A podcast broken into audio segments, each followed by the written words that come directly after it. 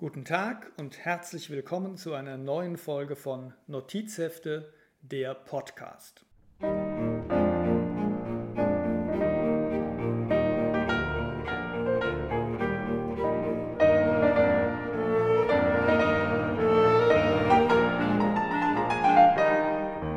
Heute wieder mit dem Leseupdate, dessen erster Teil frei verfügbar ist. Der zweite Teil ist für die Steady-Abonnenten exklusiv. Den Lesemonat April habe ich mit einem klassischen Kriminalroman begonnen, vorsätzlich von Francis Iles. Der Autor hieß eigentlich A.B. Cox und lebte von 1893 bis 1970. Hier geht es darum, dass ein Landarzt seine verhasste Frau umbringt und der Kriminalroman macht dies von der ersten Zeile an deutlich, denn da heißt es, Dr. Bickley beschloss, seine Frau zu ermorden. Und dann wird erzählt, warum der Entschluss heranreift. Und nach einem Drittel des Romans wird dann erklärt, dass er jetzt dazu bereit ist. Und dann ergreift er eben sehr umsichtige Vorbereitungen, um diesen Mord auszuführen, der ihm dann auch gelingt.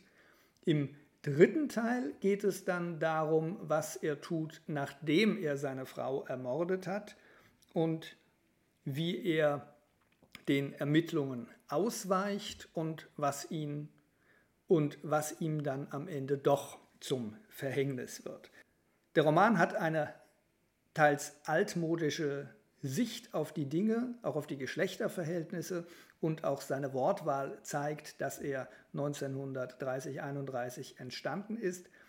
Gleichwohl hat der Roman mir Freude bereitet und ich bin ihm zum wiederholten Male wieder begegnet und auch dieses Mal nicht von der Lektüre enttäuscht worden. Francis Iles vorsätzlich. Beendet habe ich außerdem ein Buch, das ich im Rahmen des Historathon Leseprojektes lese, bei dem es darum geht, im Laufe des gesamten Jahres sich mit verschiedenen Epochen der Menschheitsgeschichte zu beschäftigen. Eingestiegen bin ich in diese Aufgabe mit dem Atlas der Vorgeschichte Europa von den ersten Menschen bis Christi Geburt, herausgegeben von Sigmar von Schurbein und erschienen beim Theis Verlag.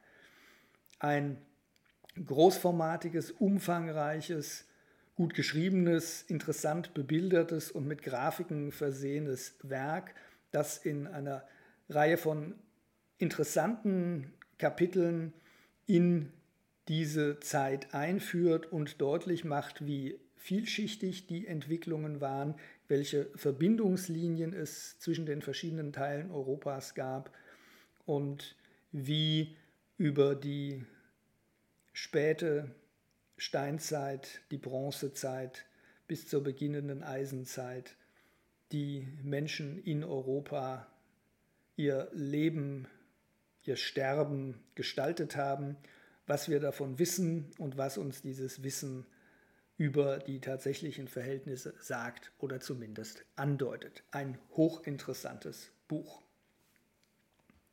Aktuell lese ich zwei Bücher und deren nähere Vorstellung ist dann dem zweiten Teil vorbehalten. Es handelt sich um ein Buch von Michael Wettengel, Revolution von 1848-49 in Hessen, sowie um die Lebenserinnerungen von Heinrich Mann, die unter dem Titel Ein Zeitalter wird besichtigt erschienen sind. Vielen Dank fürs Zuhören soweit. Fortsetzung für die Steady-Abonnenten folgt.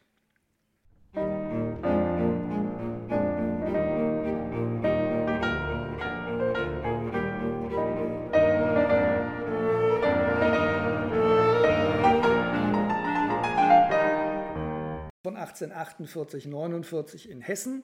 Die